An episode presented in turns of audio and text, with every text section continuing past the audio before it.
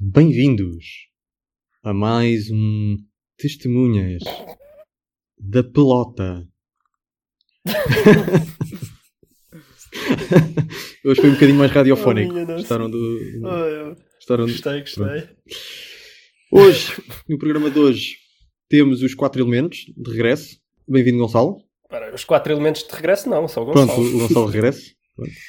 Obrigado. Três, há três que estão de regresso da semana passada. Eles, tent- eles tentaram Ah. fazer eh, sem mim, mas aquilo não correu assim tão bem. Pois as audiências, audiências baixaram. Consegui, consegui o meu aumento de salário. Lá está. Sim, senhor. Cá estamos então os quatro. Hoje vamos falar do quê? Ora, eu vou ser testemunha do Cristiano Ronaldo. O Miguel vai ser testemunha às direitas. O Luís vai ser uma testemunha monumental. E o Gonçalo vai ser testemunha do 15º jogador. Boa tarde. Era para saber se tinha uns minutos para falar sobre bola.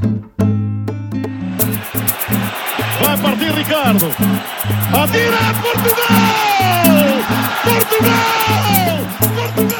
E o burro sou eu, o ruim sou eu, o errado sou eu e o péssimo treinador sou eu.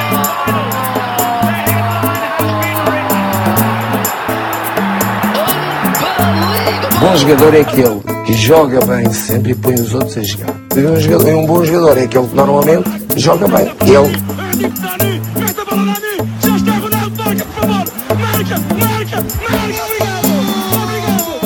O vai ser o melhor jogador chinês da atualidade. Porque receber um melhor jogador chinês para aqui, vai vir charters todas as semanas de 480 pessoas.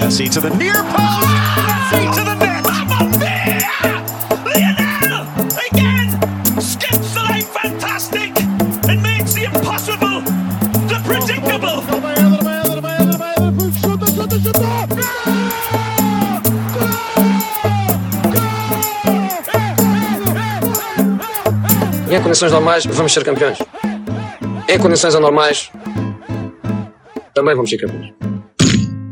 Então, o primeiro a falar hoje vou ser eu, um bocado no seguimento do, do jogo da seleção com a Lituânia, que foi na, na quinta-feira. Um, e vou falar especificamente, eu não vou falar muito do jogo em si, porque pronto, goleámos, demos 6-0, muito bem. Parabéns a nós.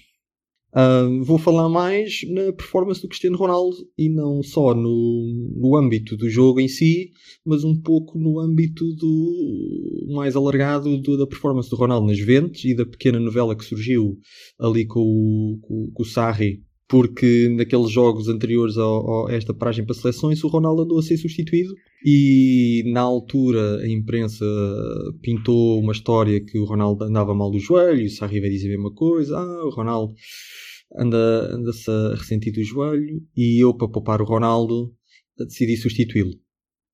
E verdade seja dita que ele nesses jogos entrou o Dybala e o, o Dybala até jogou bem e até entrou e marcou. Ah, mas isto, o Ronaldo tem um estatuto que, pronto, substituir o Ronaldo não é substituir um, um tipo qualquer e, portanto, vem sempre, cria sempre assim algum, algum celeuma. E, e a verdade é que Ronaldo agora chegou à seleção e jogou, jogou bem e marcou três golos. Está bem que é contra a Lituânia, mas eh, fica a pergunta que é onde é que está, onde é que está a lesão do, do Ronaldo. E, portanto, a questão que eu, que eu queria levantar hoje, e queria ouvir a vossa opinião, eh, depois de eu dar a minha, que também não é, não é grande coisa, mas pronto, é o que é que se... que é que estamos se- habituados. Pois. O que é que se passa, o que é que se passa então com o Ronaldo na- mais nas Juventus do que, do que na seleção, não é? Esta questão desta seleção foi mais, é mais uma prova de que, de que o Ronaldo não está assim tão mal fisicamente. Eu não tenho não tenho grande certeza do que é que se andará a passar, porque eu, apesar de não andar a seguir os jogos todos das Juventus, de, de vez em quando lá, lá vejo um, e já vi alguns esta época, e o Ronaldo, apesar de não estar a ter aquelas performances a Ronaldo, não está de, de todo a ser o pior jogador das Juventus, ou seja, não é um jogador que uma pessoa veja o jogo das Juventus e diga, epá, já estava na altura de tirar o Ronaldo, que o Ronaldo não acrescenta nada à equipa. A equipa, a Juventus anda a jogar relativamente mal para, para a qualidade do plantel que tem, mas não é o Ronaldo em específico que está, que está a estragar a equipa. A equipa está a faltar, está, não está a ter muita dinâmica. Ah, e se alguma coisa, quando o Ronaldo toca na bola, até queria, até é um elemento, é um elemento que queria mais. Não concordas, Gonçalo? Não concordo, Gonçalo. Ah, acho que há menos que sim, há menos que não.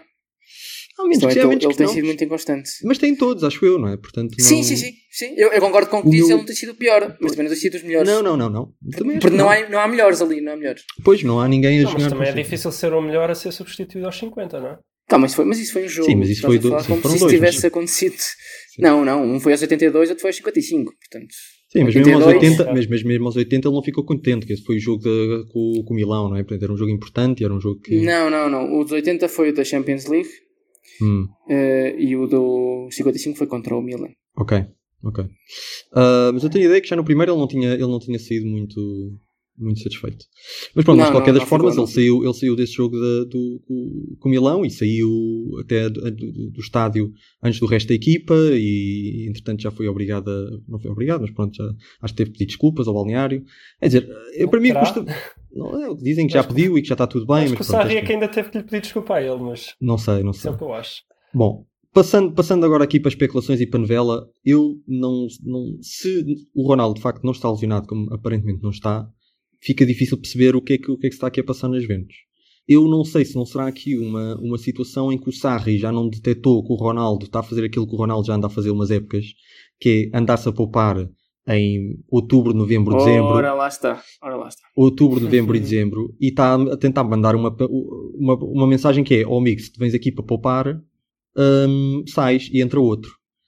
E o Ronaldo, se calhar, não gosta muito disso. Hum, não sei, É- acho que esta é a única, é a única explicação que eu, que eu encontro: que o Sarri, o Sarri acha que o Ronaldo pode estar a dar mais do que aquilo que está a dar neste momento e anda-se a poupar e está a querer passar esta mensagem. Não sei se vocês, o que é que vocês acham disto. Comentários. Ora, se me permitem seguir daqui, porque vou encadear com o que o Rafael disse. Eu, eu tenho várias ideias, se calhar vou transmiti-las rapidamente. O Ronaldo estava lesionado? É quase certo que não. Não há qualquer indicação de que de facto tinha lesionado. Estava com alguma queixa? Acho que se tivesse com alguma queixa ele próprio sairia. Ele não tem idade para estar a arriscar lesões. E acho que ele é inteligente a esse ponto. Eu gostava muito de tocar no ponto do que o Rafael referiu, do Ronaldo se poupar. Ele tem 34 anos, ele sabe disso. E desde 2017 se vê que ele não faz uma, inteira, uma época inteira a um ritmo elevado. Uhum. O objetivo dele, desde pelo menos 2017, assim de memória, tem sido atingir o pico de forma entre fevereiro e junho, estar bem nos europeus mundiais e nas fases finais da Champions, que é onde ele tem brilhado. Uhum. As épocas dele têm-se definido muito por brilhar nessa altura. Houve aí uma época, não sei se foi há duas ou três épocas, no Real Madrid, que ele tinha 3 ou 4 golos até janeiro e depois de repente marcou, acabou a época com 20 e tal golos na Liga, ganhou a Champions com mata de golos, etc. Portanto, ele tem, tem muito esse objetivo.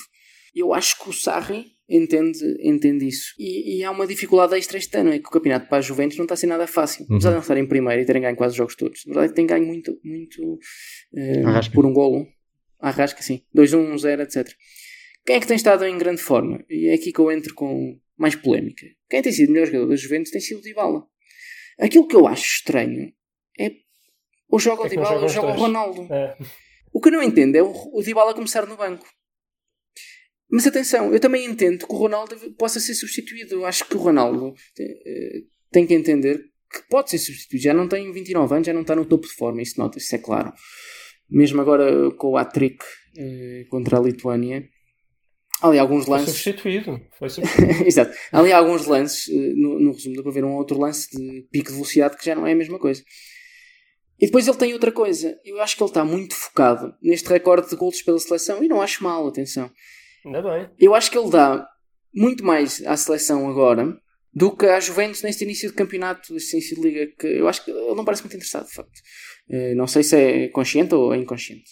Eh, Parece muito o objetivo dele até dezembro. E depois o objetivo vai mudar e vai ser, eh, e vai ser Juve. E depois o objetivo vai mudar e vai ser o europeu. Acho que ele vai muito por esses objetivos, porque ele, ele sabe perfeitamente que já não aguenta uma época toda a dar, a dar o litro. E é normal ter 34 anos, apesar de tudo o que dizem sobre o corpo dele. O que eu acho que ele não aceita é o jogo não estar decidido e ser ele a sair. Uhum. Tem que ser ele a decidir um jogo ainda por cima contra o Milan. Se o jogo tivesse 2-0 e ele saísse aos 55 minutos, acho que ele não se tinha chateado. Muito. Acho que o problema dele é esse. É o jogo está 0-0 e o treinador pensa, ok, para ganhar o jogo, se calhar agora tiro o Ronaldo. Isso é o que chateia realmente. Quero o orgulho, né? Mas isso também me parece um pensamento estúpido. Para ganhar o jogo, tiro o Ronaldo. O Ronaldo, até que prove que realmente já não dá, tem, tem que ficar. Tem que, nos jogos, Tudo bem, já vamos- jogos, já vamos falar do é, Sarri. É jogos em que ele tem que ficar. pode vamos falar do Sarri. desequilibrar. Tudo bem, mas neste caso aquilo que podemos dizer é não correu mal ao Sarri, porque entrou o Dybala e marcou. Se tivesse ficado o Ronaldo podia ter marcado, pá, claro que sim, mas a equipa pelos vistos estava a jogar mal, não estava a ver esse jogo. O Ronaldo estava mal, segundo alguns comentários que eu li nesse jogo. Também não vi. Entrou de Dybala, marcou e, e parece que, que mudou, mudou o rumo do jogo. É criticável como tal essa ação. Se calhar o que é criticável no Sarri é não pôr a equipa a jogar e, consequentemente, não conseguir aproveitar o Ronaldo. Talvez ainda... ao mesmo tempo. Como? Não, eu não, não se conseguir aproveitar o Ronaldo e o Dybala. Sim, eu, eu acho que quem, quem Essa devia... coisa do ou joga um ou joga o outro Sim, é uma chegaram- coisa de treinador brasileiro. Eu acho é? que quem, quem devia juntos. estar a... Já, já chegaram a jogar juntos, obviamente. Eh, e, e nem sequer tem uma posição que é perfeitamente compatível, não tem nada a ver. Sim. Acho que devíamos estar aqui a falar é porquê de Juve jogar tão pouco e porquê do Dybala não ser eh, primeiro titular quase da equipa. Porque Certo, está isso, forma, isso seria, é um craque. outro, isso seria outro, outro, outro programa, não é? Exato, mas, mas está relacionado. Claro o problema está, é o Sarri. Claro O problema é o Fernando Santos conseguiu nos últimos três anos pôr uma seleção preparada para o Ronaldo, tirar o melhor do Ronaldo. O Ronaldo nunca rendeu tanto na seleção como com, o- com o Fernando Santos. Isso é indiscutível. E o Sarri está a fazer o posto no Juve. Uhum. Sendo que mesmo ano passado a Juve também não é que jogasse muito, mas estava bastante melhor mesmo assim. Mas a pergunta então que eu ponho, e ponho-te a dar uma resposta rápida para depois rapidamente passar a, a, a palavra ao Luís, é há algum conflito que está uh, a surgir entre Ronaldo e Sarri? Estão em rota de colisão ou não estão? Ou isto vai se resolver? O que é que, que, é que tu achas? Eu acho que o Sarri não queria que houvesse conflito, fez uma substituição. Eu penso que ele fez uma substituição a pensar no melhor da equipa, que é discutível, mas acho que foi o que ele pensou. E criou-se o conflito quando o Ronaldo saiu daquela forma, que mesmo sendo Ronaldo, não devia.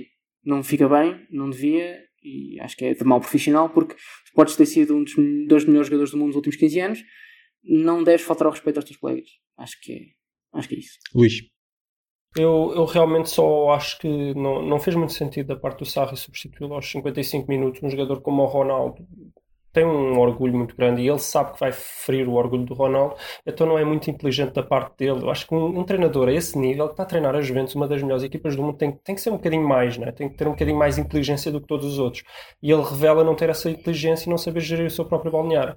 Eles estão em rota de colisão, Acho que o Sarri se vai desviar primeiro. O Ronaldo vale demasiado, ainda tem um, um, valor comercial muito importante para os Juventus, tem um valor desportivo muito mais importante para os Juventus do que tem o Sarri, então acho que o Sarri se vai desviar primeiro. Mas estão em rota de colisão, parece-me que sim. pois. E creio que é isso. Miguel? Para o Miguel. Uh, pá, eu acho que, que a origem do problema tem a ver com, com a tática do Sarri e acho que a reação do Ronaldo não foi, não foi a melhor, mas acho que isto não vai durar muito. Acho que o Sarri não sabe lidar, lidar muito bem com as estrelas do nível do Ronaldo e, e acho que vão, sim, vão estar em rota de colisão e não vejo no fim da época continuarem os dois nas Juventus. Não sei Uhum. se o Cristiano também fica lá, mas eu diria que o Sarri... Achas, achas que é o fim da linha? Já não há volta a dar. Que Eu antecipo isso, mas também eu, quando anunciaram o Sarri para treinador das Juventus, eu vi logo que ia haver algum problema com, com o Cristiano. Não sei, acho que. Lembrei-me por causa daquele do, do Kepa no, no Chelsea. Sim, mas Eu isso, acho- isso, acho isso pareceu, uma situação muito para- particular, não é? Sim, sim, sim, eu sei, mas. É, mas que não acontece a qualquer treinador. sim, não, sim. não acontece. Sim, Pô, no, no fundo, o acontecido. Sarri, o Sarri é um Mourinho. Está tudo bem para o Nápoles quando é para jogar com estrelas Sim, a sério sim, que complica. Uhum. Até agora parece, vamos ver. Sim, eu acho que sim. Tá. Passa um bocado. Ok. Bom. Cá estaremos para ver então.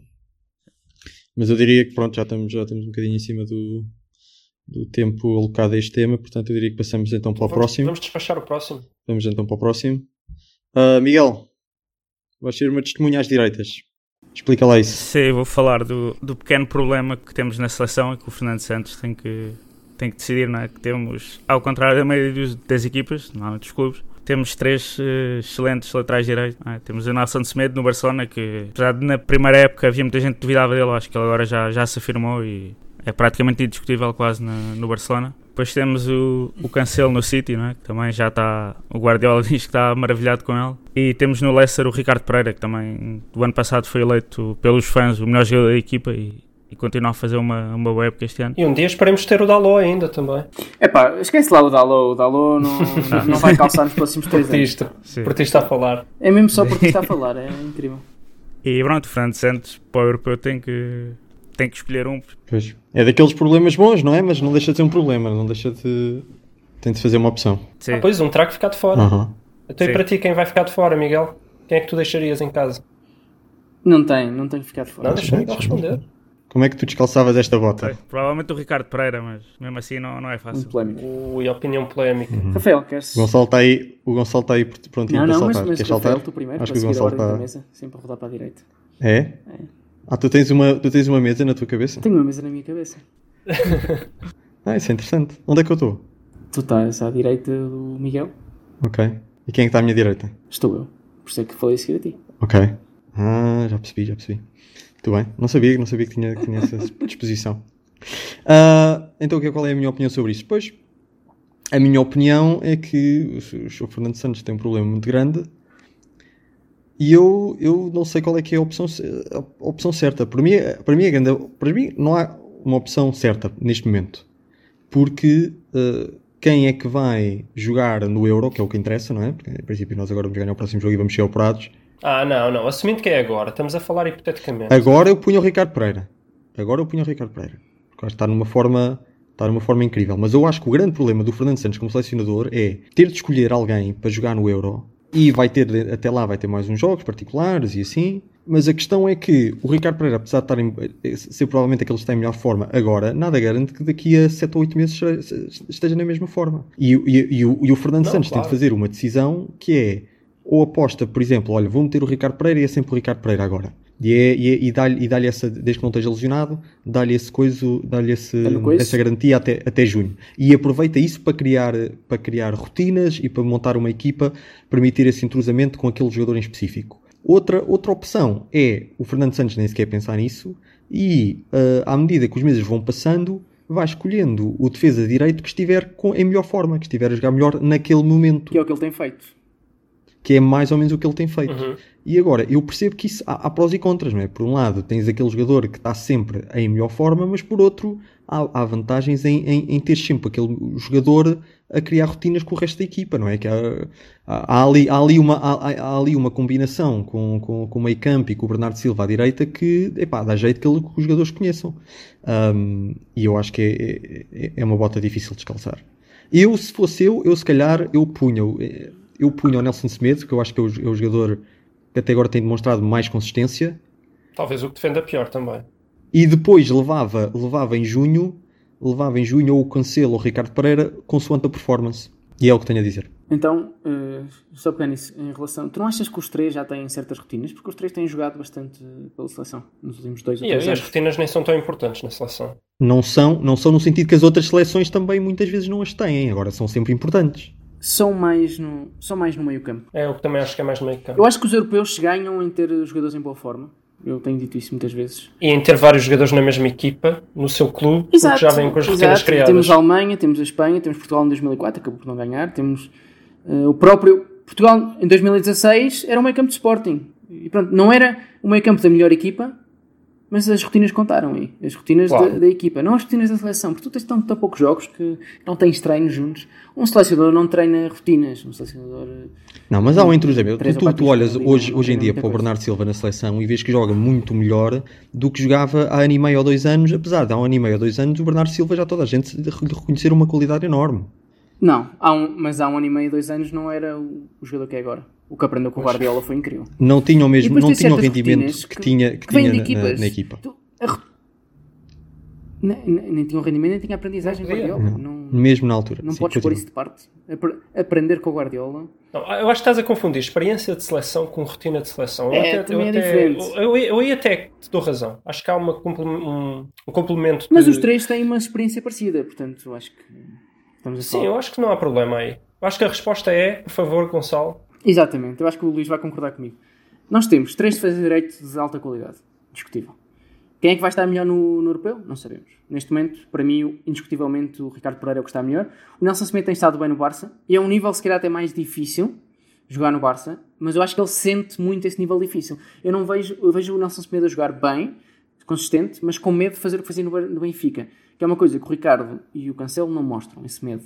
Isso também conta para mim. Eh, O Cancelo está pouco a pouco a ganhar algum espaço no, no Manchester City. Vamos ver como é que corre. Porque eu não acho que ele vai ser titular indiscutível até ao fim da época, porque o Walker é, é, é um defesa direito fortíssimo também. Dito isto, para mim neste momento Ricardo Pereira é o titular e, e fez bem a Fernando Santos pôr o titular. Vamos ver agora com o Nelson Semedo sem lesão, quem é que joga, mas também é contra o Luxemburgo. Pode estar ao luxo até de experimentar certas coisas. O que nós não temos é um grande defesa esquerdo. Temos um bom defesa esquerdo, que é o Rafael Guerreiro, que na minha opinião nos últimos jogos da seleção que fez não tem estado muito bem na maioria. E que além disso também é uma adaptação, porque ele no fundo está, está há três épocas a jogar a médio centro no Dortmund. Quando joga, pá, aí 50% dos jogos que ele joga, não tenho uma estatística certa, mas vai ficando no banco, vai jogando, etc. É, mas é médio centro, é muito, muito raro ele jogar lateral esquerdo. E a outra opção que temos é o Mário Rui. Bem, eu não gosto de Mário Rui. Peço desculpa, Mário Rui. Eh, mas não, não aprecio as qualidades que ele tem. É começar pelo nome. É, é começar O jogador que se chama Mário Rui não é nome de jogador de futebol. E não só não aprecio as qualidades que ele tem, como não as encontro. E, e dos três laterais direitos que temos, é curioso porque o, o Ricardo Pereira fez uma época quase inteira no Nice, a defesa esquerda, a primeira, se não me engano, e foi até o melhor lateral do campeonato a defesa esquerda. Ou seja, tem rotinas da defesa esquerda. O Nelson Semedo é a primeira opção no Barça para jogar no lugar do Alba. Lá está, defesa esquerda.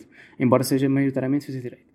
O Cancelo fez vários jogos na Juve, até agora já jogou agora no, no City também defesa esquerda alguma vez, e no Valência, honestamente não me lembro, capaz de ter jogado no Inter alguma vez, mas pronto. São três jogadores que têm alguma rotina de defesa esquerda. São três jogadores que não são mancos com o pé esquerdo, que é muito importante. A minha solução para o europeu, se não houver lesões e se não houver mudanças drásticas daqui até lá, é muito simples, é levar o Rafael Guerreiro e estes três. Quem é que joga? Depois vai depender muito da forma física. Se nós temos um Rafael Guerreiro na forma física que temos no Mundial 2018, é pá, honestamente que joga qualquer um dos outros na esquerda.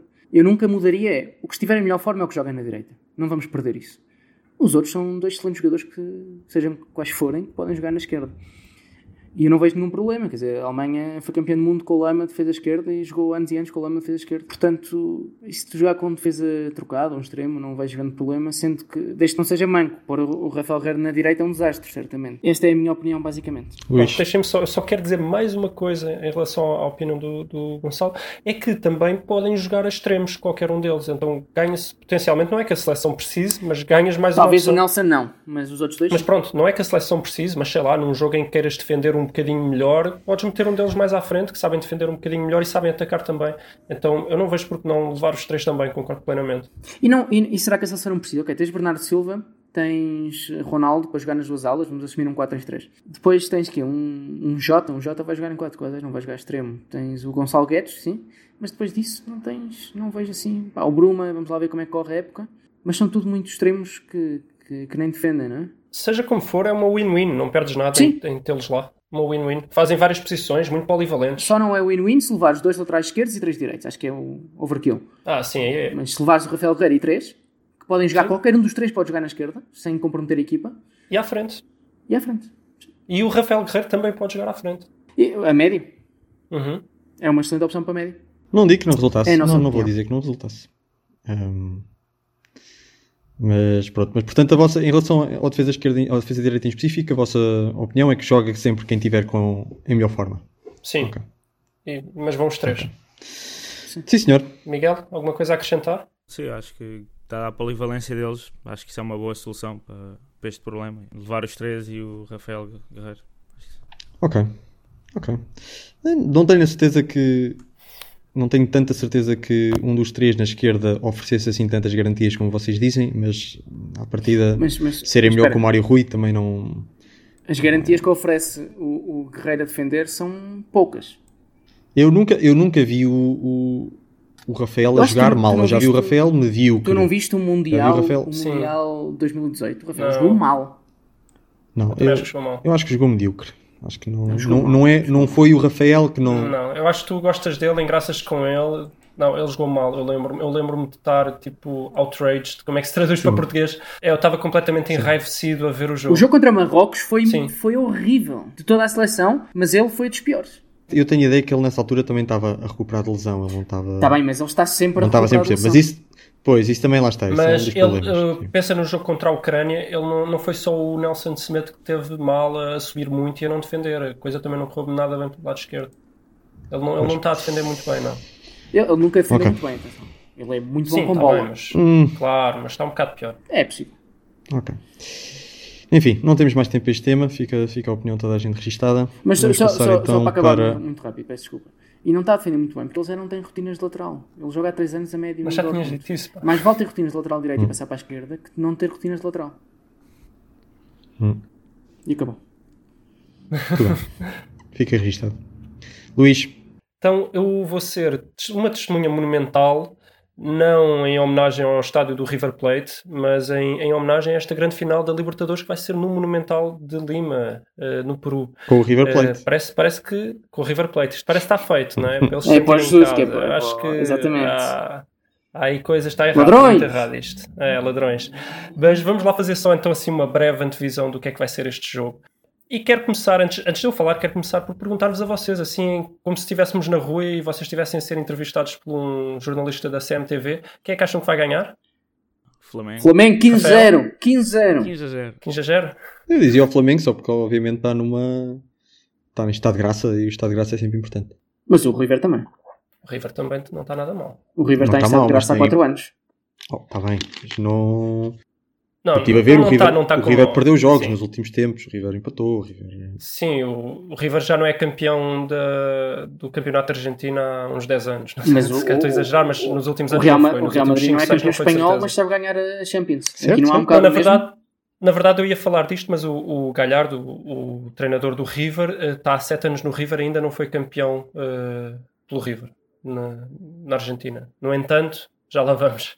O nosso amigo Miguel partilhou-nos há uns dias um, um vídeo no, no WhatsApp em que tínhamos este rapaz, que eu não faço ideia quem seja, Tiago Asmar, um youtuber, blogger ou quer que seja, de um canal chamado Pilhado, que encontrou o Jorge Jesus. Encontrou o Jorge Jesus onde? Jorge Jesus só pode ser encontrado em dois sítios. Não foi no estádio, então foi, é para vocês completarem, Ah, no cabeleireiro. No cabeleireiro. Os únicos dois sítios onde ele pode ser encontrado. Eh, e teve a entrevista com ele. E ele quis, quis saber como é que ia ser esta final com o River. Perguntou eh, ao Jorge Jesus: então, o River, é, o River é forte? O Jorge Jesus disse: sim, sim, o River é muito forte, mas o Flamengo é melhor. Portanto, uma das perguntas que eu tinha para vocês era quem era melhor, o Flamengo ou o River, mas já temos aqui a, a resposta do nosso resposta, grupo. claro. Outra das perguntas que foi feitas por este youtuber foi: então, e o, e o Marcelo Galhardo? É bom, não é? E o Jorge Jesus disse: é bom sim, mas não é por aí que eles vão ganhar da gente. Daquela basofiazinha do Jorge Jesus. Uhum. Então, eu quero pegar nestas duas afirmações do Jorge Jesus e fazer uma análise para tentarmos perceber então quem é que realmente tem mais chances de ganhar este, esta final incrível da Libertadores. Bem, em relação ao plantel, na vossa opinião, quem é que, é, é que tem o melhor plantel e porquê? Quem é que vocês acham, por exemplo, que tem o plantel mais valioso? Ah, mais valioso é o Flamengo. Flamengo, sim. Só para- Não, o mais valioso é o River. É? O River tem um plantel avaliado em 150 milhões de euros, o Flamengo tem um plantel avaliado em 125 milhões de euros. Isso é porque entanto- já ninguém vai comprar Rafinha e Filipe Luís e tal. Exatamente. O valor Era aí que eu queria pegar. É, é, é verdade. Era aí que eu queria pegar. Tu disseste forma, valioso, não disseste valioso financeiramente para vender. Sim, É diferente. valioso financeiramente é o River, tem o plantel mais valioso financeiramente, mas E- deve E a sobretudo folha, e a realmente... folha, e a folha sa- salarial? Pois, aí isso, isso não está a ser tido em conta. Pois. Mas só para dizer que aqui o River vence o Flamengo, de facto, tem jogadores jovens, jogadores com muito potencial e que estão avaliados em, em muito dinheiro. Nomeadamente tem o Ezequiel Palacios, que está avaliado em 20 milhões de euros eh, no, num site, Eh, nos sites famosos que vocês sabem que avaliam os Podes jogadores. dizer. A gente não pode. Não, não, não, não posso, pá, porque agora temos patrocínios e, e eles podem ficar chateados. Não, não tenho nenhum comentário. Mas pronto. Não, vamos cortar. mas de facto, mas o, o que se passa, o que se, o que se passa é isso. Então, eles têm jogadores ligeiramente mais jovens que têm, têm muito potencial de serem vendidos e então estão com avaliações muito superiores. É como vocês estavam a dizer, o Rafinha será sem dúvida ainda um dos melhores laterais direitos da América do Sul. eh, vale muito menos do que, do que o jogador do River Plate que joga à direita. É o Montiel que tem 20 anos de idade, se não estou em erro, que vale 10 milhões de euros enquanto o Rafinha vale apenas 3. Então a diferença está aqui. Eu acho, como vocês, que realmente o Flamengo tem um plantel superior em quase todas as posições e acho que o Flamengo deverá ter uma vantagem mais forte, sobretudo na frente de ataque. Em que, Eu- para mim, diz, diz. Eu queria só dizer, é certo que eu acho que o Flamengo tem um plantel mais valioso e mais, mais extenso. Mas aqui é uma final, o conta é o 11. Não conta, Sim. não conta Quem o tem plantel. melhor 11? Quem tem melhor 11? Aí eu já tenho muitas dúvidas. O, o River tem um excelente 11. Tem excelente 11. Tem menos profundidade de plantel, mas Uhum. isto não vai contar para uma final, vai contar para um campeonato. Não vai contar para um Às vezes, às vezes nem o 11 conta para uma final. É o, o 14. Não, sim. não, estava a dizer no sentido em que por vezes é quem aparece com mais querer e não é quem aparece realmente com os melhores jogadores lá. Mas com mais querer naqueles 11. Uhum. Portanto, é- é- era só um comentário à parte. né? Estamos aqui a falar muito do plantel, isto é uma final. Se calhar não vale a pena falar do plantel, vale a pena falar.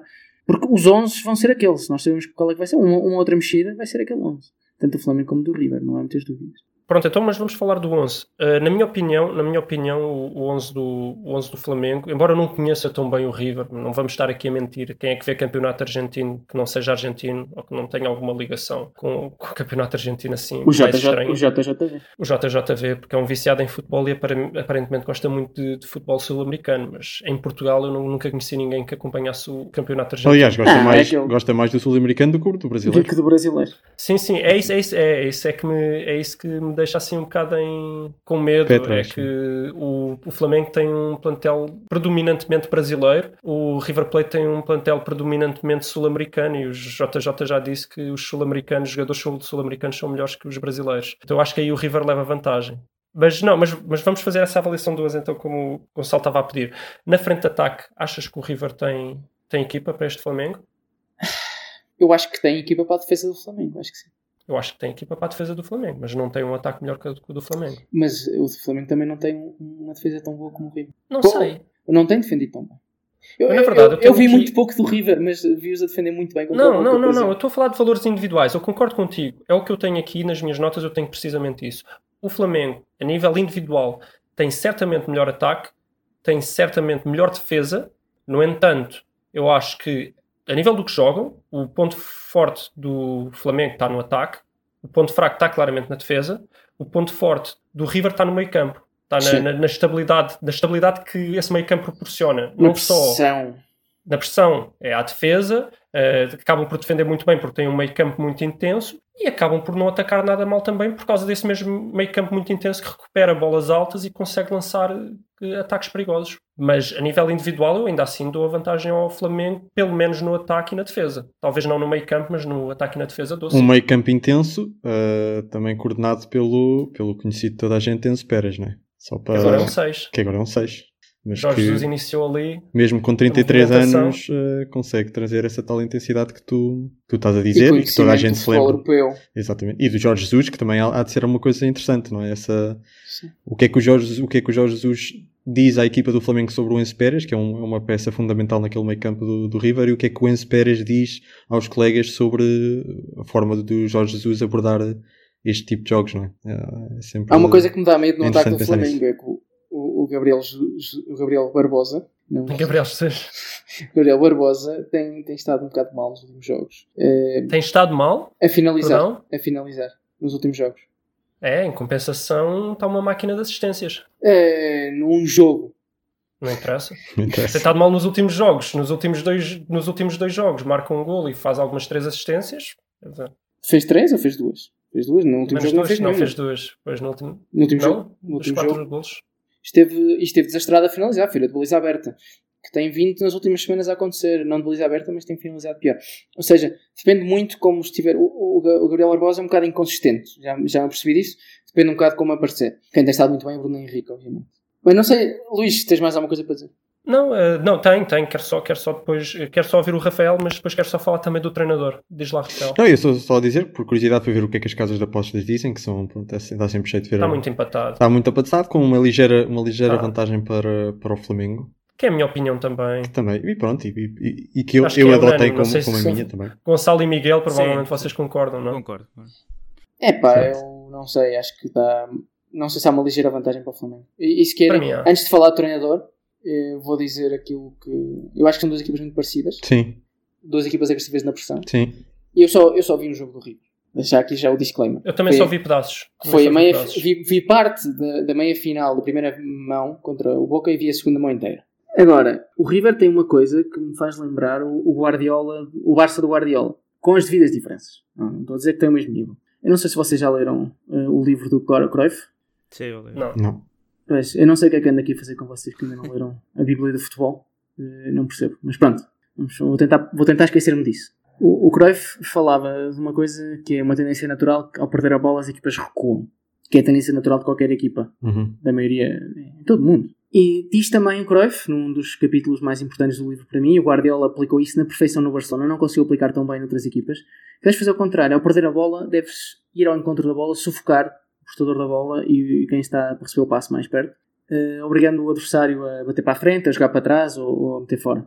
Eu não me lembro de uma equipa na história do futebol, dos últimos 30 anos, obviamente, que fizesse essa pressão com o Barcelona, que eles perdiam a bola Eram os famosos treinos do Guardiola, dar a bola ao adversário e ter 30 segundos para recuperar. E o, o River faz um bocado isso, obviamente não faz com a mesma qualidade, mas eu vi, eles perdiam a bola na frente com o Boca e sufocavam aquela área do campo. Corriam como cães, sufocavam aquilo e faziam bem a pressão, não deixavam muito espaço livre. Vamos lá ver como é que o Flamengo lida com isso. Pois. Olha, mas eu vou já fazer aqui uma previsão. Eh, Eu acho que o Flamengo vai ter o controle do, do jogo, vai ter mais bola e o River vai recuar mais e vai jogar em contra-ataque. E O River fez isso na segunda mão com o Boca, mas Ok, mas eu não, não, eu não, não acredito. Posso estar errado e vou, vou aqui arriscar, vou aqui dizer para depois vocês me dizerem mais tarde: olha, quão estúpido tu eras. Mas Eu vou não vai já. acontecer isso. Não vai acontecer isso. O Flamengo vai ter mais bola e o River vai tentar jogar mais em contra-ataque. Até digo mais: tem mais chances de ganhar o Flamengo. Mas não vai acontecer situação. o quê? Eu disse que o River fez isso contra o Boca. Sim, eu estou a dizer que o, o River joga assim, como tu estás a dizer, porque eu fiz, apesar de não ver muitos jogos do River, fui estudar e eu estou a dizer que não, não vai recuperar tantas bolas altas, vai recuar um bocadinho mais. Calma, mas é, é que tu não deixaste acabar. Ok. O River não faz isso o jogo todo. O River não é uma equipa de Guardiola que tem que ter bola. O River é uma equipa que sabe quando fazer isso, que é diferente. Ele Ok. aproveita aqueles momentos em que sente que pode haver pressão pressiona tão bem que dificilmente não recupera a bola. Pressiona mesmo bem. Eh, Eles, eles estavam na expectativa contra o Boca, porque tinham ganho 2-0 na primeira mão. Acabaram por perder um 0 com o gol do Boca mesmo no fim, mas um bocado fortuito até. Eles sabiam esperar e de repente saíam na pressão. Ai, aquilo era complicadíssimo de sair daquela zona de pressão. Faz isto muito bem, isso vai criar dificuldades ao Flamengo. E depois é o fator que eu estava a dizer: o River sabe ganhar. Eh, Eu estive, fui à Wikipédia e confirmei que o Luís é um bocado estúpido. O, o debut como treinador do River Plate foi em 2014, em julho, portanto há 5 anos. Se- Fez, está a fazer a, a quarta época e meia, quinta época e meia. De qualquer forma, não ganhou o campeonato, certo? Mas eh, é uma equipa talhada para estas competições. Ele tem três finais em 5 anos, duas ganhas para já, talvez três. Isto faz-me lembrar um bocado do Real Madrid, também não ganha campeonatos, mas na Champions é um perdedor. Mas isso foi o que eu disse. Não. Hum.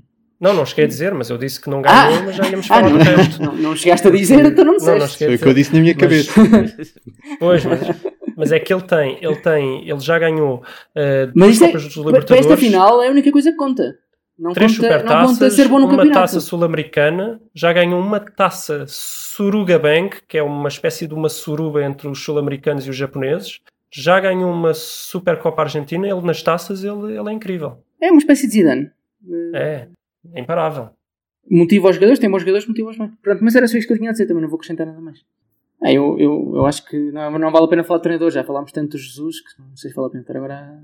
Não, só, só quero dizer que, apesar de tudo, eu parece-me que a tática do River é ligeiramente mais desorganizada. O Flamengo é bem mais organizado na linha de 4. O River parece que joga numa espécie de losango. Aquilo é um bocado estranho, porque é claramente um 6, depois são três à frente que se desdobram muitas vezes em losango a defender e basculam o losango para ir fazer essa pressão que tu falaste. Mas parece-me bem mais desorganizada a do Flamengo. É muito mais ao homem e menos, menos no espaço. E eu não sei se o, se o Jorge Jesus não pode tentar aproveitar isso, porque essa, essa marcação mais ao homem e menos no espaço, eu acho que hoje em dia não, não é tão eficaz no futebol. Mas vamos ver, vamos ver como é que o Jesus pode Um aproveitar último isso. comentário. Acham que este, este jogo com o Vasco, este empate, por minha opinião clara, de displicência da equipa, entraram com demasiada confiança, marcaram no primeiro minuto, ficaram com um excesso de confiança. Agora tem um jogo difícil com o Grêmio. O JJ pode rodar a equipa e aceitar quase a derrota, pode ir com tudo e perder na mesma. Se vai com tudo e perde, isso afeta? Afeta, mas tem margem Talvez. suficiente para depois Talvez. ainda. Talvez, mas sim, era importante ter vencido o último jogo para dar este borla ao Grêmio, mas agora Porque agora já não podem dar mais. de borda. não, agora não. Eu acho que ele agora vai ter que usar. Não pode não ir com tudo, mas tem que ir com quase tudo. Ok. Pronto, é isso, não tenho mais nada. Também não. Também não. Pronto, sobra o meu tema. Eu vou ser eh, testemunha do 15 jogador, porque 14 para mim não chegam. Vamos lá então. Isto é para falar das substituições. Futebol é quase o único desporto, assim que eu conheço, talvez haja outros, mas dos, dos principais desportos do, da Europa Ocidental e dos Estados Unidos, é o único desporto que tem um limite de substituições, certo? Eh, O futebol é quase o único desporto da pré-história. Exatamente, que nunca mudou, não é? Eu entendo que o futebol é, em termos de um jogador aguentar os 90 minutos, é, também é dos poucos esportes que podes fazer, porque tens muitos menos parados, tens mais pausas. É muito mais complicado aguentar um jogo interno no, basquete ou no futsal ou no handball, porque aquilo é constantemente sprint para trás e para a frente. Desgasta muito mais do que tu fazes alguns sprints no jogo de futebol, não fazes assim tantos. Não estás sempre a sprintar. A maior parte das vezes estás a correr em, em corrida lenta ou parado. Dito isto, eu sou contra haver esse limite de substituições. E preparei aqui uma espécie de prós e contras eh, que vou apresentar e depois vocês dão eh, a vossa opinião. Antes de começar, começar pelo- antes de começar só, só para dizer que eu, ah, eu, por exemplo, já vi uma, uma proposta da, da Federação Italiana, não é? A dizer que queria até aumentar o número de substituições de 3 para 5, acho eu. Uhum. Portanto, só para Ok. dizer que isto, que esta proposta não é, não é totalmente ah, tirada da tua cabeça e que há propostas Não, a tá.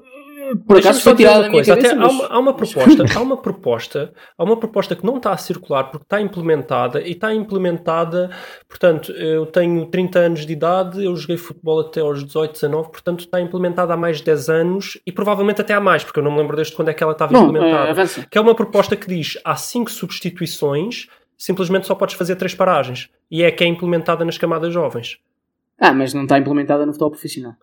Ah, mas está implementada, portanto não é inédita, não, de- não já, já para... Já mas para- nas, eh, nas camadas desculpa, jovens, quando deixa-me- eu jogava, podia, deixa-me fazer- já- podia fazer 5 substituições. Sempre foi assim. cinco substituições só não podes é fazer cinco paragens. Podes fazer três, se não me engano. Mas se- deixem-me só responder já aos críticos de ah, mudar regras no futebol, não porque o futebol deixa de ser o futebol. Eh, não, não deixa de ser o futebol. Vão assistir às camadas jovens e vão ver que não deixa de ser o futebol por ter cinco substituições em Bom. vez de três. Eu queria só dizer que se calhar nós temos que mudar um bocado o- a proposta de valor que fizemos no início, que era falar sobre futebol. Se calhar a nossa proposta de valor é mudar o futebol. Isto estou de acordo. Mas eh, ainda estão as prós e contras. O que- primeiro, o que é que eu proponho especificamente? Eh, eu proponho substituições ilimitadas, mas um jogador que sai não pode reentrar, porque eu não quero um jogador entrar só para bater um livro, e proponho um limite de número de, de momentos de pausa para substituições. Mas já vamos a isso. Então, prós e contras. Faz sentido para mim todos os jogadores convocados poderem entrar. Não faz sentido depois o treinador tentar escolher. Faz sentido para a rotação do plantel. Há cada vez mais jogos, é preciso mais rotação, e para diminuir o risco de ter que jogar com mudar o 11 todo, se o jogo está resolvido, eu posso mudar o 11 todo. Devia- para mim faz todo sentido fazer isso. É o que acontece na NBA, por exemplo.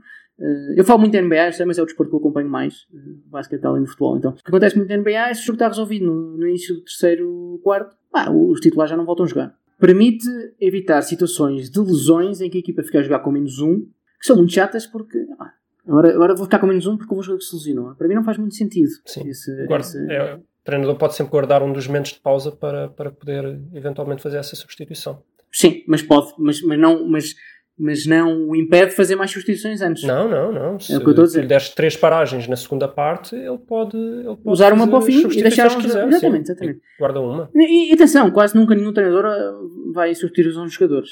Também vale a pena. Permite reajustar a equipa em minutos finais com mudanças rápidas no marcador. Eu pus um avançado para marcar um gol, marquei, agora quer pôr um defesa.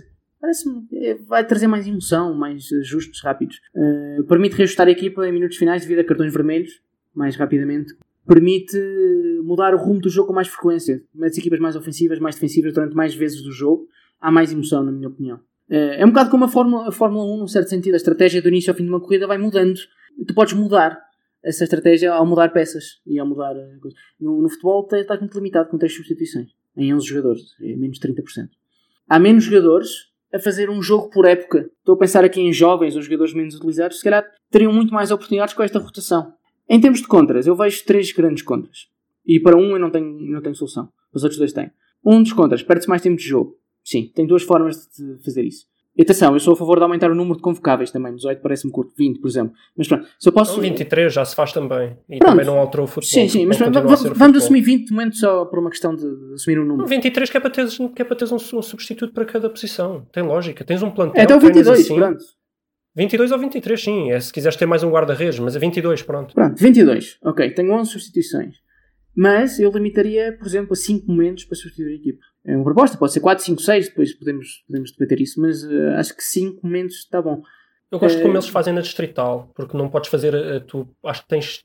Podes fazer, eh, imagina, duas paragens na. Eu já não sei como é que é, mas vamos dizer duas paragens na primeira, duas paragens na segunda e podes utilizar qualquer paragem, seja o intervalo, seja para prolongamento ou quer que seja para fazer as substituições também. Pronto, é uma, é uma boa ideia. Porquê? Porque o futebol não é como o futsal, como o basquete, ou como o futsal, por exemplo, que os jogadores podem entrar quase com o jogo em andamento, ou com bolas paradas a teu favor, mas muito rapidamente.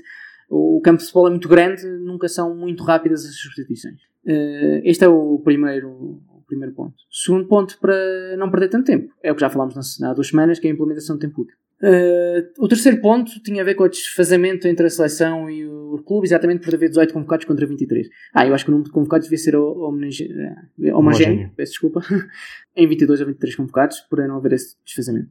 E em terceiro lugar, e aqui é onde eu não tenho uma solução para este potencial problema, é que as equipas grandes vão ser muito mais beneficiadas ao ter pontos muito mais Uhum, densos. uhum. Pronto, eu aqui não tenho de facto uma solução, não consegui encontrar uma, é possível Posso, posso, já, posso já responder a essa? Eu já, eu já acabei, portanto, Então isto estás à minha direita, é a tua vez. Está toda a gente à tua direita. Não, Mas- só tu. Não, Sou só eu? Ah, ok. Estás à É, minha então frente, é assim, Luís, não vês? É assim, reparem que, reparem que até agora todas as, todas as políticas de alteração de- no futebol que nós discutimos até agora, em teoria, deveriam eh, beneficiar as equipas mais fortes. Mas elas vão ao encontro da justiça. E a justiça, nós não, não vamos criar injustiça para, para beneficiar as mais fracas. Nós temos é criar outro tipo de justiça para beneficiar as mais fracas. Exatamente. Ou seja, ou seja estás a introduzir um regras- programa futuro. Sim, um programa futuro. As regras têm que ser o que são. Se fazem sentido, a gente muda-as para fazerem sentido. Beneficiam as equipas mais fortes? Temos pena. É justiça, é justiça. Se agora as equipas mais fortes ganham sempre, ganham sempre. Vamos então depois resolver o segundo problema, que é porque é que as equipas mais fortes são tão mais fortes. Vamos redistribuir rendimentos, como acontece na, na vida real, não é? As pessoas já devem ter ouvido falar de IRS e, e impostos progressivos. Vamos fazer O qualquer Cristiano coisa do Ronaldo não, e o Messi também não. mais. Pois, eles nunca ouviram falar de impostos. Eh, mas então, vamos fazer qualquer coisa para as equipas mais fracas eh, serem mais competitivas. E isso é um segundo problema. Agora, não podemos deixar de dar justiça às regras do futebol e, e evoluir o futebol numa direção que tem lógica, simplesmente porque, ah, mas isto pode beneficiar ligeiramente as equipas mais fortes. Não, isso para mim não tem, não tem sentido. É resolver os dois problemas. Mas não vou deixar Eu- eu de resolver um contigo. problema porque o outro não está a ser resolvido. Queres acrescentar algo mais sobre os pros and cons? Eu não, acho que realmente a questão de perder o tempo não, não é um problema real. Para já podias meter o tempo útil, mas mesmo sem tempo útil, se tu limitares o número de paragens, não há problema. É o mesmo que há agora. Exatamente a mesma coisa, portanto. Talvez um bocadinho mais. Não, uma paragem a mais se fosse, mas nem isso. Podias manter as três paragens. Podias manter três Tu- paragens tu- no jogo todo, mas podes fazer as substituições que quiseres. E aliás, tu podes ter 5 momentos de paragem e obrigar as equipas a utilizar eh, até um limite de, por exemplo, 7 paragens. 7 paragens, ou seja, quem for primeiro, o outro ou se aproveita essas paragens ou perde. Uma coisa assim do género. Não sei, há várias sim, coisas que sim, mas, mas repare, tens o intervalo em que poderias meter quem tu quisesses, tens mais três na segunda parte. É o que há agora. Não ia alterar É, nada. sim, sim, sim. Miguel, Eh, Eu gosto da tua ideia, acho que pessoalmente por, por introduzir muita dinâmica nas mudanças de, dos treinadores que podem mudar o jogo mais vezes, não, é? não haver só uma mudança no jogo, pode haver uma mudança de uma equipa, a favor de uma equipa logo de outra. Ah, sim, não sei se cinco paragens, mas pronto, uma questão de também não perder tanto tempo. Mas, mas sim, eu gosto da ideia, acho que é, que é uma coisa que se devia pensar no futuro e, queria só que e realmente mudar no futebol. acrescentar uma coisa em relação. O Miguel disse uma coisa interessante que é haver uma mudança de uma equipa depois de outra e tal. Tu permites uma estratégia muito mais. eh, neste momento, o que acontece muitas vezes em, em vários jogos é um treinador superpor-se ao outro na preparação do jogo. Uhum. Mas tu aqui ias dar muito mais possibilidades de mudar toda a tua estratégia para responder em real time à estratégia do treinador. Percebem? Eu acho que. Acho que isso era, seria importante. Ah, o treinador surpreendeu-me aqui, o treinador Cesar e fez aqui estas mudanças, mas eu logo aos 10 minutos pá, faço duas substituições num momento, por exemplo. E não tenho, não fico só com uma até o fim do jogo, pá, posso mudar o resto da equipa toda. Posso então fazer. Já- Posso? Sim, sim. Pronto, então hoje vou ser do contra. Peço desculpa. Oh, só hoje? Só hoje, então, é assim. Ahm, só para dizer que eu concordo com os teus com os teus prós e contras, eu só acho que os contras são mais do que os prós e quer dizer, os prós para mim alguns nem são bem prós. Quer dizer, o grande problema que eu tenho com isto, isto é que isto é uma é- vem mudar a natureza do jogo. E ao contrário de coisas como nós discutimos já, por exemplo, na questão do tempo útil, que é uma questão que não muda a natureza do jogo. É, é algo que vem beneficiar algumas coisas que, que, que são, que não são desejáveis no jogo, vem retirá-las, como estar a, a perder tempo desnecessariamente. Isto é mudar fundamentalmente a natureza do jogo, ou seja, estar a pôr mais substituições dá mais margem de manobra aos treinadores e às equipas e tudo mais. Dá, isso dá, mas quer dizer, mas não vamos agora aqui mentir e dizer que isto não, não o jogo não passa a ser outro, o jogo passa fundamentalmente a ser outro. E eu, Não, para mim, não é. substituições não passa. E eu- Isso é um facto. Não, é, é um jogo diferente. É, é uma afirmar, forma é um diferente facto, de é, montar uma estratégia, é. de montar, montar uma equipa. É uma forma, Mas é a uma forma- mas a forma de diferente jogá-lo como fazer não- os não é timings. Não, obviamente, quando tens a bola nos pés, as regras continuam a ser as mesmas, mas estrategicamente muda, muda a natureza do jogo. Eu de Especialmente, se for, especialmente Pronto, no- e agora nós podemos, e agora nós podemos, nós podemos discutir é, mas depois a natureza do jogo é melhor ou é pior? E eu não, eu não vou dizer à partida que se calhar eu, amanhã mudam, mudam o número de substituições para ser, para ser, ahm, para não haver limite de substituições, eu depois começo a ver e eu digo, olha, isto até, isto até resulta bem. Agora, à partida, isso para mim não é nada óbvio. Porque para mim, dizer, ah, mas ah, aumenta-se o número de substituições, o treinador tem mais margem de manobra para substituir e para responder e para não sei quê. Certo, mas o, o, o, os jogos não é por terem mais liberdade que se tornam mais interessantes. Há muitos jogos cuja, cujo interesse é a limitação que eles, são as limitações que eles impõem. Ah, isso, eu não concordo que retirar limitações e tornar as regras menos restritivas tornem em part- em partida e, e abrem, o, abram o leque de possibilidades à partida tornem o jogo mais interessante. Ahm, pá, não, não, Não, não, acho. depende, depende do que é que tu achas. Por exemplo, o Diego partiram-lhe a perna no jogo da, Pronto, da mas isso Libertadores. concordo. Ouve, ouve, Houve gente, ouve. Isso é um pró, isso é um pró, ouve, isso é um pró, os adeptos do Emelec. ouve. Isso é um pró que eu acho que sim, senhor. Isso é um pró que é mesmo um pró, que é retira-se o risco de já foram feitas três substituições, alguém se lesiona e ficas com 10 jogadores. Isto eu acho que é um pró. E é um pró que eu não vou discutir. Agora, eu acho que isso acontece tão poucas vezes que não me. Não, não é assim tão poucas Não é vezes. assim tão poucas algumas vezes. Além disso, há outro pro que, também, que eu também acho Eu vou- importante, que é realmente poder pôr mais jogadores a jogar. Mas repara, Rafael, nós não estamos aqui a discutir necessariamente ir para, o- para a visão Mas, o, mais mas estás a ver, mas o pôr mais do- jogadores a jogar, para ti é um pró. Para mim não é claro que seja um pró. É um pró porquê? Claro que é um pro. Porquê claro que é um pro? Porque tens a opção, podes não os meteres a, não os meteres a jogar. Não tens que os meter a jogar. Sim, mas É tal pensa como eu nisto ter opção mais, ter mais jogadores não quer ter mais jogador, ter mais opções não quer dizer, não quer dizer que isso torne o jogo melhor. Mas também não vai tornar pior porquê? Não o vai tornar pior, vai torná-lo diferente. E eu não sei se o vai tornar melhor. Portanto, porquê que, porquê que vocês é que me têm de convencer a mim que o vai tornar melhor? E eu, para mim, não é Se tu claro. me deixares falar, eu posso tentar convencer-te. Porque uma coisa que eu estou a tentar dizer há cerca de 10 minutos é que o Gonçalo ofereceu-te uma visão mais extrema, mas não está a dizer que tem que ser essa visão mais extrema. Qualquer coisa no meio, entre o que estamos agora e essa visão. Uma coisa no meio que já foi aplicada é o que tu tens nas camadas jovens. E não alterou absolutamente em nada a natureza do jogo. Em nada. E, no entanto, podes fazer 5 substituições. E não alterou. É um facto. Não, não, é um, não dá para argumentar. É um facto. Ou seja, ninguém te diz que tem que ser ilimitadas. Ilimitadas é uma opção. O Gonçalo Ok, diz. Eu aí acho que. Não, Pronto, eu, eu, mas aí foi a minha proposta. é uma não opção. tinha que está a ser. lançar. Eu, eu, Não eu tem que posso. ser. Repara, este se calhar era o objetivo onde eu gostava de chegar. Obviamente que eu não quero implementar isto de um ano para o outro, isso é ridículo. Mas se calhar começar faseadamente a aumentar os. Como já se começou a fazer, por exemplo, no prolongamento, podes fazer a quarta. Claro. Pronto, mas, aí, eu- mas aí há uma razão. Que é... Mas aqui também há uma razão. Aqui também há uma razão Não, para aí- isto. não, não, não é. Há- há várias. discordamos, discordamos completamente, não. Uma coisa é, o jogo agora vai ter mais 30 minutos.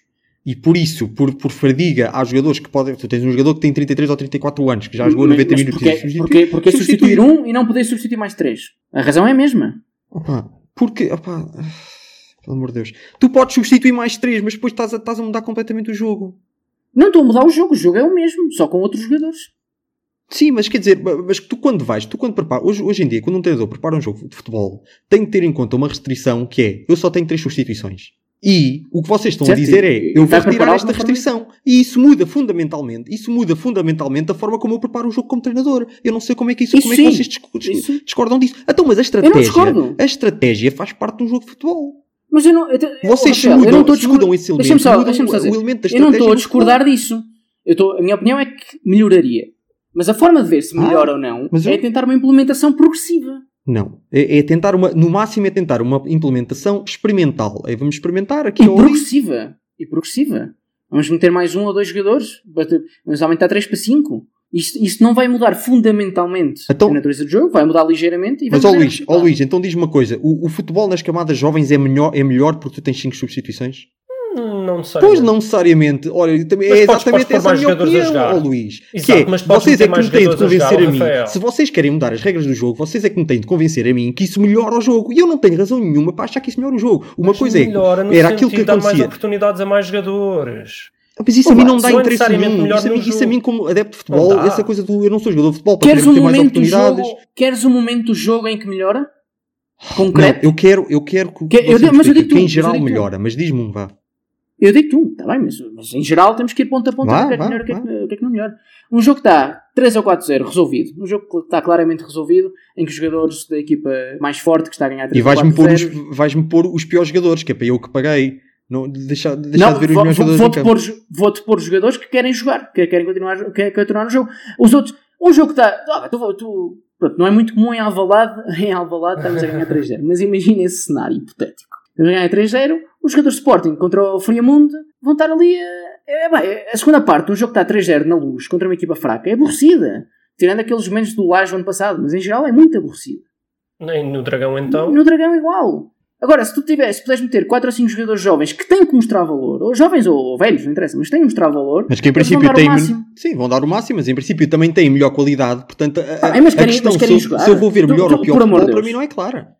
Pronto, é só isso que É, eu estou a dizer. muitas vezes é clara, muitas vezes é clara. muitas porque- muitas vezes na tua cabeça, na minha cabeça não é nada claro. Ah, tu preferes tirar os melhores jogadores. A, a fazer um frete já no resto do jogo. Pá, faz parte, estão a gerir o resultado, é gestão de esforço, lá está, faz, faz parte, de, de- faz parte do, Mas, das mas condições. esses jogos não são super aborrecidos. Não, a primeira parte é, é incrível, pelo que me estás a dizer. Marca- A minha equipa marcou 3 golos. Sim, sim, mas a primeira parte vai continuar a existir. A segunda parte é que só desligar a televisão já.